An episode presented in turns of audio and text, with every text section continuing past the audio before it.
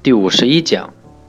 短线股评荐股者的传销把戏。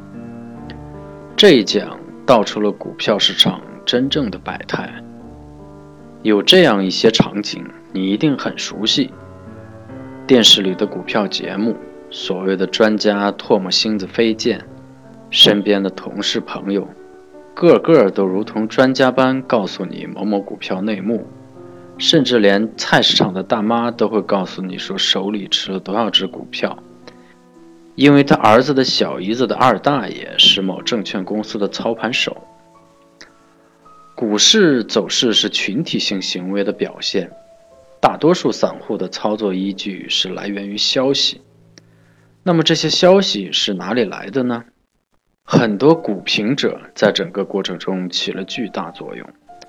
他们的任务就是把某某股票通过媒介，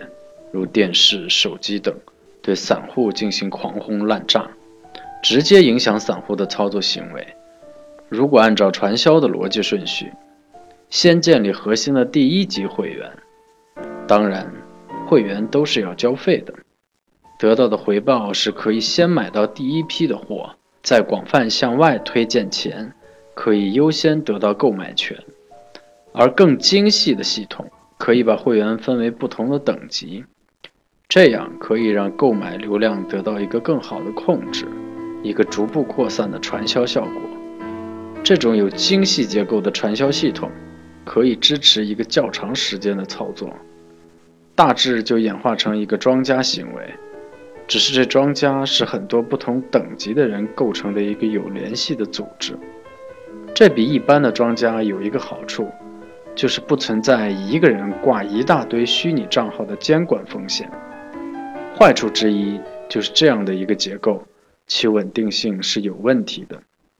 一有困难，很容易树倒猢狲散。对于特别短线、经常换股的传销系统，由于最终必然最大量的人被套，就会使得外围的传销者资源逐步枯竭，最终整个系统崩塌。所以，那些经常在电视网站上每天说股票的人，一般来说其流传寿命都不会很长。一轮大的调整就可以消灭一大批，而周而复始再来一批，这样的存在者前赴后继，从来就没有断绝过。